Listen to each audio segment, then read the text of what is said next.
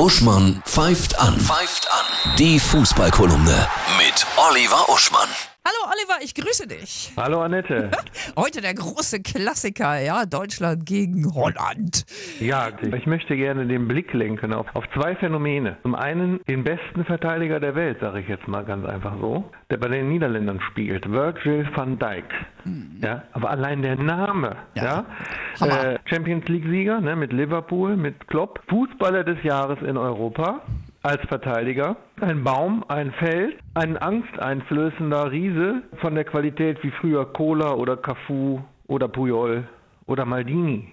Also spannend zu sehen, wie die deutschen Angreifer den überwinden wollen. Und äh, auf der anderen Seite, Yogi hat ja jetzt endlich den Umbau fertig. Wenn man sich das mal ganz in Ruhe anguckt jetzt heute, ne? Gnabry, Reus, Brandt, Havertz, Klostermann, Nico Schulz. Vielleicht waren wir einfach ungeduldig damals nach der WM, als wir gesagt haben, das muss jetzt ruppel die Dupp gehen.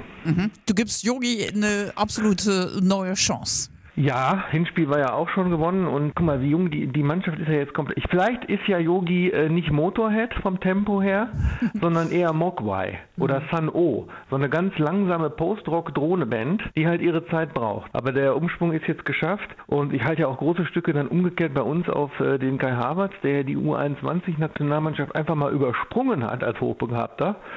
Und äh, das wird sehr, sehr spannend. Wie wird's ausgehen heute? Torreiches Unentschieden. Torreiches Unentschieden. Ja, ja, Und dann ja. Montag natürlich Nordirland wird geputzt. Ja, Nein, das wird schon alles klappen. Ne? Also Ja. die EM werden wir wohl schaffen. Schönes Fussi gucken heute Abend. Ja, auch. okay. Alles Gute. Tschüss. Ciao.